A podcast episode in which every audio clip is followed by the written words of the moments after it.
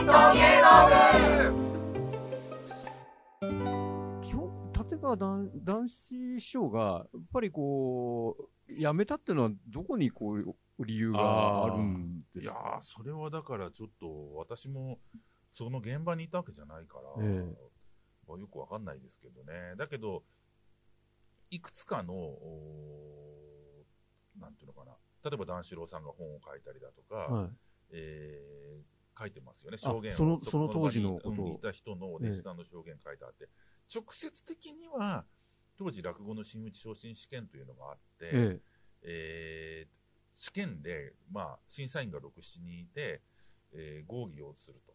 で、真打ちになななっていいですよ、ええーこの人はまだですよっていうのをうん。ジャッジすると。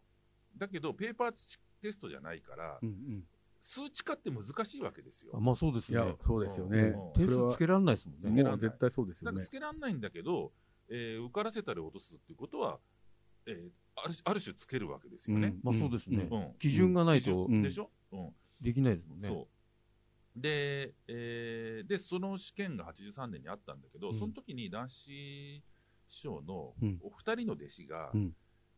落ちた、うんではその落ちた試験の中で逆に三平さんの弟子は受かってる、うんはい。で、えー男子師匠がその結果を聞いてもう激怒して、ええ。あのーまあ、今言ったようにどういう基準でうちの二人はダメだってう言ってる、んうん逆に言うと、じゃあ三平さんとこの弟子はいい、うんえー勝ってると、うん。じゃあそれどういう基準でやってんの、うんどういう採点をしてるの、うんそれ言えんのか言えないだろう言って、俺の弟子の俺が育てた弟子が、うん。三平さんとこの弟子に劣るわけがない、うんうん。うん。で、まあ、そこがこじれて、うん。まあ、教会側はでもそれを覆さない、うんうん。だったらこんなとこにはいられない、うん。うん。なるほど。そう。じゃあ出ますっつって出た、うん。というのが直接のあそうです。直接の経験。それはやっぱりその教会の当時のその審査した人たちが若干忖度したみたいなことなんですかね。そのやっぱり政治みたいなのがあったのかな？まあああと男子師匠がちょっとこうなんていうかあの何？もしかしてほ本流じゃなかったってーいうやいようなことなんですか？本流じゃないというよりもううまいしまあ目立つじゃないですか、はいはい。だからそういう意味でやっかみされたみたいな？あやっかみやっかみ。あー。そうかもしれないそういうのあったんですかね。どうだろうな。嫉妬みたいなっていううんまあのことですかね。そうですね。なんかうますぎるからいねやでもそねちょっと非常に不思議でやっぱり基準がない、なかったっていうのが問題だと思います、うだその回の時じゃないんだけど、うん。うん新潮さんの弟子で古今亭新八さんという人がいて、はい。はい古今亭右長さんというはい。名前になったんですけども、この人本当に上手い人だったんですで新潮さんの門下で、まあ、右長さんがいれば新潮さんの芸は、うん。えー今日にあったなと僕は思ってる、うん。うん。あの新潮さんがいなくなっても右長さんが多分それをつい継いでいた。うん。だけど残念ながら50代で廃人にされちゃったうんんだけど、はい。でその新八さんは誰が見てもうまい。うん。ファンも認めてる、うん。えー寄席の関係者もうまいって言ってる、うん。だけどなぜか新八さん落ちてるんです。でそれ結構さすがに問題になったんですよ、新八さんがなんで落ちてんのって、うん。じゃあ誰が受かんのっていうことになって、うん。いろいろその声が大きくて、うん。まあ、それだけじゃないんだけど真打ち昇進試験は廃止されたんですあそうなんです廃止されたんです廃か止されたんです。それが原因で？いやそれ一因ですね。愛知人で。うん。あーあのそれ原因とは言ってないけどはいはい。さすがにあの時はやっぱ新八さん落ちるっつってじゃあえじゃあ何が基準なのっていうふうにやっぱりなったんですよ、あやっぱりそれはもう世間的にもそうなっていったってななりました。ああなるほど。落語ファンとかねあー周りの人とか幕内でもやっぱりなったみたなるほどね。でで究極的にはあのだからやっかみとかじゃなくて、うんそのなんか基準がないからそうなっちゃうらしいんですよ。そうかそうかそもそものねちゃんとした審査してる基準を人間が話してるうちにそうなっちゃったってことですよね。ああいつはまた次があるからいいだろうみたいなそことですよねうそうそうそう。そういうことそういうこと。いずれなるわけだからとそう。それで取取締役会半年後ぐらいにもう一回試験やるから、うんその時にあのう受かるよとか言うんだけど、あれですかね、年次みたいなのもあるんですかね。ちょっと年取ってる方を先に上げた年功序列的な？基本的に真打ちの試験受ける人で大体同じゾーンまあの人だから、そりゃそうですよね。うん、だから、うんそのそこ年齢的なものはあんまないと。と思います。交番的なものはあんまないわけそ。の今の話にしても、新潮さんにじゃあやっかみがあって弟子が落とされたのかって言ったらそうではないと思うそうじゃないですよねそうじゃないと思うの。だから男子さんの弟子2人も、えー別にそこまでの複雑な政治性はなかったと思います。感情論ではないってことですね。ではない。ただ、えっ、と、これは誰かが書いてたんだけど、えー真打ち昇進試験って理事理事がやるんですよ。はい。で、当然男子さんも理事なの。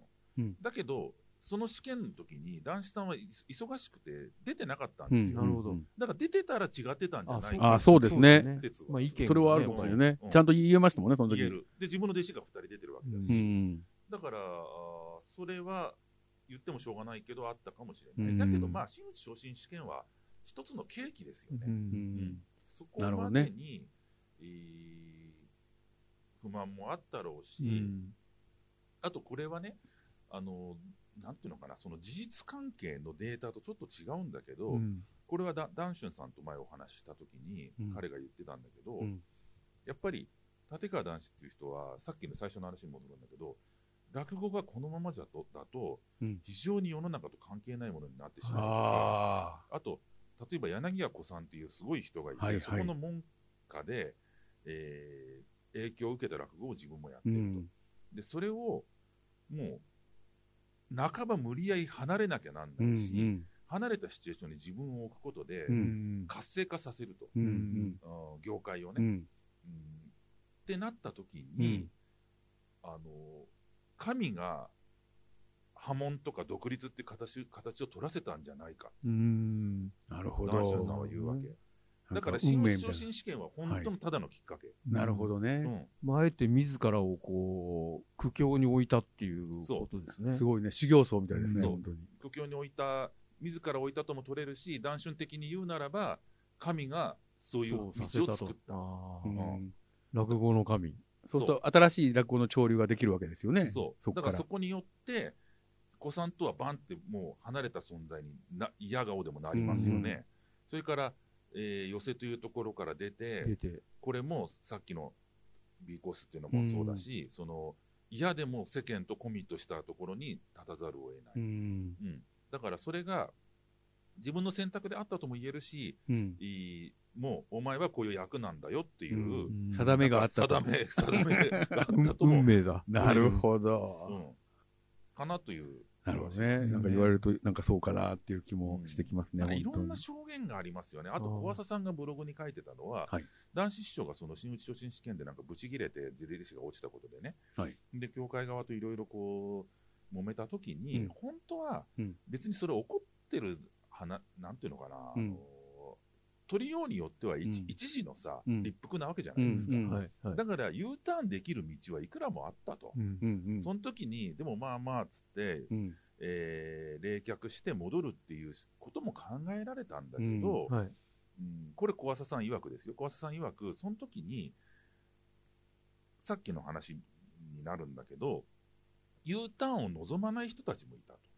あ出てもらった方がいいよっつって。ああ。その、うん教会の中に。中にあうんであの人がもう自分で出るって言ってんだから、うんその流れの方がいいじゃんっつって。あ。ああ。あ。会会社辞めるんだったらもう辞めてもいいよみたいな感じですよね。そうそうそうそう。あ、で辞めていいんじゃないの？みたいな。うんいいんじゃないのっつって、うんそれでその別なるほどねに無理に元の鞘に、はいはい。収めなくていいと収めなくてもいいんじゃないあのっつって、あまあその意 U 見もあったとターンさせ。る方法っていうのはあったし、うん。それも見え、まあ、ある種答えは出てるんだけど、うんちょっとそういうふうにそれを望まない人たちもいたし、うんえー結果的には U ターンしないうん。流れになった。うん。小朝さんはうんブログにうん書いてます。なるほどね。うん今日もああったんじゃない？かと思う、はい近くで見るといえば。それはやっぱり U ターンを望まない人たちっていうのは、やっぱりあの、男子を、こう、さんを、こう、ちょっと扱いにくい、まあそうでしょうね。邪魔者な感じがしたってことですよね。うん。まあこれいいきっかけだから、そうそうそうそう。出てってもらおうぜと。うん。うん本人が出てくるって言ってんだかまあら、いいじゃん、そそれで。れでいいじゃんって。自分が言い出してることだからね。でもなんか改革者だから余計そういうのありますよねうん。それはあるでしょうね。あの、スティーブ・ジョブズがアップル自分で作ったのに追い出されてるじゃないですか。はいはい取締役会で。あれもなんか似たような感じがおお思いますね。ありますあなんかります。新しいことやろうと思う人は、やっぱりそういうふうに、なるほどね。そうじゃない改、革者は、めんどくさいなって思う人常に疎まれるねそう、そう、そうかもしれない。うんまあ、それが新たな落語のこのブームのね、あの、うんやっぱり潮流の発端になっていったんじゃないかなっていう気がしますけどね、なんかそういう。まあ、だから今回もね、立川談志を中心にっていうので、うんこの今回のポッドキャストやってるみたいなところありますけどね。あのーまあまあ、まあ、まあ、一つのきっかけで真打ち昇進試験の話が出ましたけど、立川流ってうん、二つ目に上がるのにもすごく厳しい基準があるらしいですね。なんか、踊りとか歌とか？まあ、落語が50席と、50席。うん。あと、歌、まあ、歌ってだから、そのなんですか、小歌とかね、小歌みたいなもんとか、うん。あと、ちょっとした踊りができるとか、うん。いうのですよね。それ、真打ちの時にも求められる、力って求められるんだけど、まず二つ目でそれが必要ってすごくないですか？かなり。そうですね。うんそうですね。うんき結果的にほ他より厳しくなってますね。だからレベルがやっぱり一つ上なん二つですね。目になった人たちはそれクリアしてるわけですもんね。いや、それがね、初期の頃には その基準なかったんですよ。うですか。後から、後からなんか儲けたんですよね。えーうん、後から儲けた。それと、もいいねこれなんか非常に面白いし、あの、男子さんを表してるなと思うのは、ね例えば弟子が真打ちになるときに、えー、カッポルの一つも踊れなきゃいけないと。ハウタの一つも歌えなきゃいけないって。俺はできないけどって言うんですよ。あ、俺はできないけど。俺はできないけど俺はできねえっつうんですよ。俺はできないけど、それを求めるっつうわけそれを言えるのがすごいですね。俺言えないな、それ。だから、男子師匠は言っていいいいんですよ、それは男。子師匠すごいですね。うんだから、俺できないけどって。ただねお前らはやれと。そうそうそうそう。ええって感じですよね。弟子にしたら。うんおもろいわ、ほんまあでもできた方がいいですもんね。できた方がいいですできた方がいいですけどね。要するにね、僕のが翻訳すると、そういうのが、あーやりたいと思う、えー好きであるところに自分を置けるっていうことだと思うんですよ。うんお前のためにもなるんだしと。そうう。んで、男子師匠はよくね、あの、踊り踊れっつうんだけど、別にここで鏡師匠踊れって言ってるんじゃないんだよ。盆踊りぐらいのもんでいいんだからって言ってるわけ。うんそれは僕事実だと思うんですよ。うんそこで別にものすごい踊りとか、別になんか、これもあったら面白い難。しいを長唄を一曲やれとかさ、そういう話じゃないから、うんあと講釈覚えるとか言ってたんだけど、あの、それはなぜかっていうと、えーっとですね、そういうところに、あまりにも無関係な、あー人材がですね、いるのは困困るよはいはいってい。うことだとまあ、思うんです。落語家だから落語だけやってりゃいいってもんじゃねえよっていううん。こそうとですかね。そう。いう伝統性っていうものに対して、えーそれこそコミットするっていうのが、うん。うん。やっぱり大事だよっていう、うん。だから、言ってしまえば、できなくてもすごく好きだったらいいいいとも言えるような気がする。うん。まあ、まあ、落語だって一つの伝統芸能のね、一ジャンルだから、そうですよね。他のことを知ってて、当然、そうですよね。芸の肥やしになるし、なりますよね。うん。なるそれを求めていたとは思いますね。はい。ただ、うーん、いつぐらいから言い出したんだろうな。結構後の方で、だからさっき言ったね。マリオンの4人のとか時は全然言ってなかった。言ってないですかそうなんですか？全然言ってなかったです。後半の50代の後半ぐらいになってからとみたいなそうですかね。なるほどうんだんだん弟子が増えてきて、いろいろ基準設けた方がいいと思ったんですかね。結構、うんどどんどん入門が増えてきたわけですよね。ですよねまあ、辞めちゃった人もいっぱいいるし。うんあと、だからこれは自分の一問だけじゃないんだけど、うんうん自分が考えるうん落語じゃない人が増えてきたとは言ってましたね。あうん若手の講座を見たときに。えーどどういう意味なんですか、それ？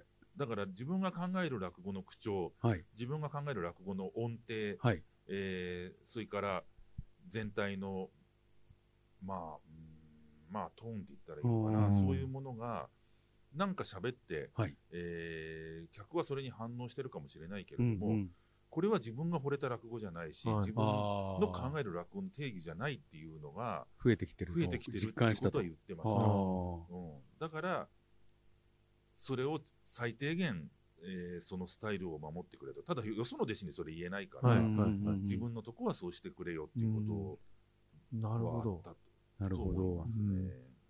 うんあの伝統を現代に接続するっておっしゃったのって男子さんなんですか？そうです。そうです。ですよね。そうです。それはそこそういった意味もあるんですかね、やっぱりうん。今のお話を聞いてると。はい。その時代によって変わるというか、変わらないんだけど、えー相対的な関係が、つつまり時代と落語のがどういう、ね、関係にあはいるかっていうのはいはいはいがあるんで、はい。ある時期までは、うん。伝統を現代にって言ってたんですうんうよ。ん。だから伝統の中に自分たちはいるんだけど、うん。現代にちゃんとうん。おコミットして、うん。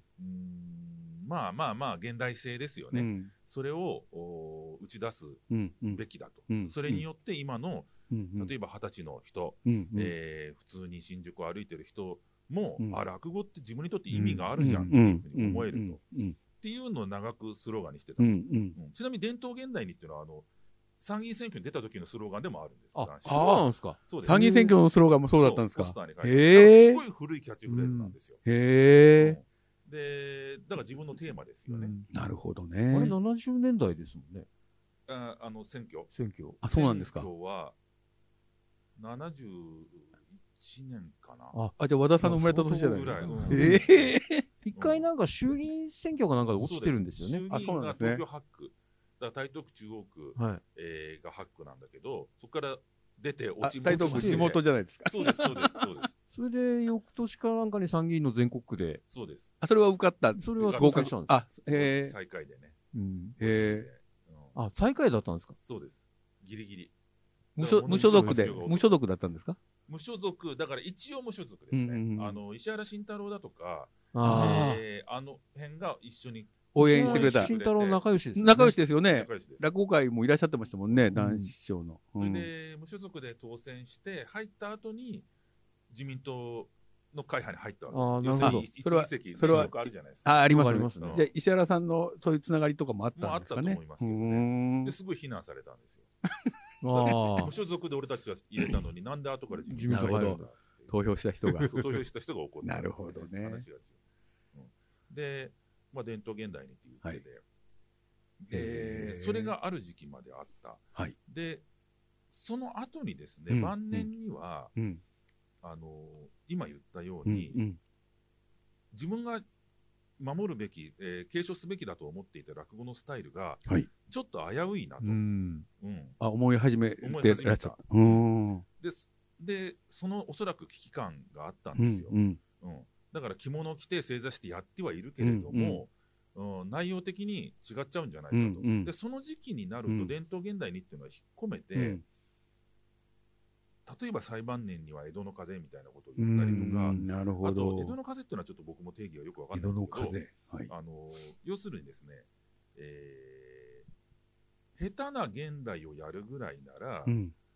しっかり守った方がいいってことを言ってましうん。はいはい。た、晩年。下手な現代をやるよりは。うん。しっかり守って古典落語をちゃんとやるっていうことですかそうです、は。い。そうです。なるほど。うん。だから半端な現代性を入れるよりは、うんうん。あのちゃんと、うん。したスタイルをこれが落語という芸の基準、まあ、それこそ基準ですよね、うん。基準なりスタイルなんですよっていうのをこう提示した方が。提示した方がいいと、それはもう和田さん、もう男子師匠とのあのお付き合いができてからの直接発言ですよね。うん。知ってました。それはインタビュー、僕が座談とかインタビューのまとめによく指名されてたんで、ええ。それをお言葉はいろんな言い回しでしたけど、うん。おっしゃっていたし、えー例えばね、現代落語論の一番最後のところに、うんうん落語は遠からず能のようになるあだあろうって書いてるわけへですよ。えそれはどういうことかっていうと、はい能の内容を否定してるわけじゃなくて、はい能みたいに、うん。こう世間と関係ないものになっちゃう。うん。うんうんどっかでやってはいるんだけど関係ないかもしれないな。その、なんか誰にも知られないとこで能をやってますと、うんみたいな感じになっちゃううんだろうって書いてるんです、現代落語論に。で、それはかっこ、心の中ではそうなっちゃ困るよっていうう意味ですよね。んうんうんだから書いてるわうけですよね。んで、でも最晩年に僕が話してたのは、うん。でも、ら例えば能っていうのはうん。世間ともうあんまり関わってない、うん。切れている。うん。でもその代わりに守ってる度合いがものすごく強いわけですよ。うんうん。世の中がどうなろうが、うん令和になろうがなん。だろうが、自分たちはこれでやります、うんうん。で見る人はこっちに合わせてください、うんうん僕らはこれをやりますから、うん。みたいなわけでそれが一つのあり方ですよね、うん。僕が言ったんですよ。うん。そしたら、確かにそうだね、うん。あの世間の風にさらされないで、うん。えー自分らはこうですってうん。守る、うん。うーその意義もあうる。ん。で、落語は乱れすぎちゃうんだったら、その守る方を、の比重を高めるっていう言い方かなんていうか、まあ、それちょっとぼ僕の翻訳だと思ってください。はい。はい。それをすべきだったし、いあるある意味で大事だねっていうことをおっしゃってましたね。なるほどでね。和田さん、その、もう晩年の男子師匠のから直接そういうこと、あの、発言をお聞きになってると思うんですけど、はいあの、和田さん、男子師匠と知り合われたのっていうのは大体どういうきっかけで、どういうそれはですねことで仕事を一緒にされたりするようになったんですあのー大学生、まあ、20歳超えたぐらいの時に、かはい。えー浅草で僕が男子師匠を自分がこうお招きして、えー聞く会っていうのをやりたいなと思って、へえ。あー学生の時に、大学生で、そうです。大学生すごいですねへプロデュースするってことですね。そういうことです。え。へで、えーよくね、大学生って、例えば早稲田の大学の学園祭に男子さん来てくださいとか、ああ、学園祭、えーはい。学園祭にね、小三治さん来て一席やってくださいって、それみんなやるんですよ。え。うんうんうん。で、周り見ててもそういう催しってしばしばあるんだけど、はいそれは僕に言わせると、例えば早稲田だろ、早稲田っていう看板がまああるからできるわけ。え早稲田大学でやるんですけど、うん学園祭ちょっとやってくれませんかって、うんそれ条件が合えばみんな行くわけですよ。うん。まああい、時間が空いてるかと時間か。空いてるか、謝礼がちゃんとしてるかとかね、うんがあれば、い当然行きますよ。だけど僕はその時に、そういうんじゃなくって、自分で男子師匠をお聞く会っていうのをやりたいな、うん看板なしで。はいそれはなんか自分の中でこうふつふつと湧き起こるものがあったんですか？なんかやってみたいって思ったんですか？まあそうですね、あとまあまあいろいろ、ちょっと会場を、あのー使わせてくれるというか、もちろんお金は払うんだけど、はいあのーそういうちょっとシチュエーションもあったりして、うんできるかなと思って、うんうん。でお話を持って行ったんですよ。うん。したら男子師匠が、まあ、さっき言ったみたいに、うん。あの当時、えー、と90年代ですけど、うん。落語ってやっぱり今ほどこううん流行ってなかったんですよ。うん。はい。うん。だからそういう若いやつが近づいてきたっていうのはやっぱりご本人がものすごい喜んでくだ逆にね。うん、あ喜んでくださってそれでこんなやつがいるのかみたいな感じでまあこういうストレートな言い方しないんですけどね。はいはいはい言い方しないんだけどうんそこはなん僕はかなんか推理して思ってるんですけど、えーでそれをそういう会をややってたんですーうん。でそれがまず最初の知り合ったきっかけで、はい。でその後ちょっと時代が飛ぶんですけれども、えーあれいくつぐらいかな？20代の終わりぐらいに、うんあその後ねちょっと僕が自分の意意思もあってちょっと離れたんです男子師匠から。はい。はい。うんで20代の終わりぐらいに、あのー文化放送で知り合いのディレクターが、えー立川談志師匠で、あのー番組をやりたいと思う、うんで話も大体、うん。まあ、ほぼまとまって、うんうん。でその時に一緒にやんないっつって声かけてくれて。でその僕が学生時代やってたの全然知らないんですディレクターは。その時はもう放送作家はされてたんですよね。そうです放送作家としてたからっていう話です偶ね。然そういう声をかけていただいて、うんうんうん。であそれぜひやりたいですね、うんうんただ僕はちょっとぼかして言いますけど男子師匠のところを、うん。うんあのちょっとね、えー意思を持って、うんあの離れた時期があるんうですよん。。うん。うんまあ別に隠す必要ないんだけど男子師匠の弟さんがマネージャーをやってたんです男子師匠の。あ、はいそうなんですね。その人と僕は揉めましてああ、あでそうなんですか。ちょっとこっちからすると、あのえーご一緒したくないなうんと思って、うん。で意思をも持ってもう関係もバンってある時期にもう突然切ったんです、うんーうん。で弟さんと切るってことは弟さんマネージャーだから男子師匠とも自然に切れるわけですよ、まあそう切れてしまうわけです、まあ、しょうがないですね。だからその時に聞けなかった時期があるの本当残念なんうですけど、ん。ああ、そうか。でそういうことがあったんで、うん。